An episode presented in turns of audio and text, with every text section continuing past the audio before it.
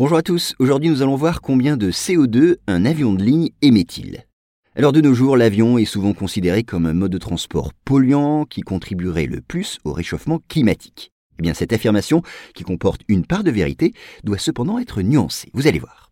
Alors certains trajets en avion se traduisent par la dispersion dans l'atmosphère d'une quantité considérable de CO2. Ainsi, un voyage aller-retour et sans escale de Paris à Sydney entraîne l'émission de plus de 6 tonnes et demie de CO2. Pour compenser cette diffusion de gaz à effet de serre, il faudrait planter 18 arbres. De même, un trajet aller-retour Paris-Tokyo occasionne l'émission de plus de 3,5 tonnes de CO2 et c'est à peine moins pour un voyage entre Paris et Los Angeles. Donc voilà, a priori, l'avion serait un mode de transport très polluant. Pour amener cela par passager, un trajet aérien entraînerait l'émission de 285 grammes de CO2 par passager et par kilomètre, contre seulement 14 grammes pour un déplacement en train.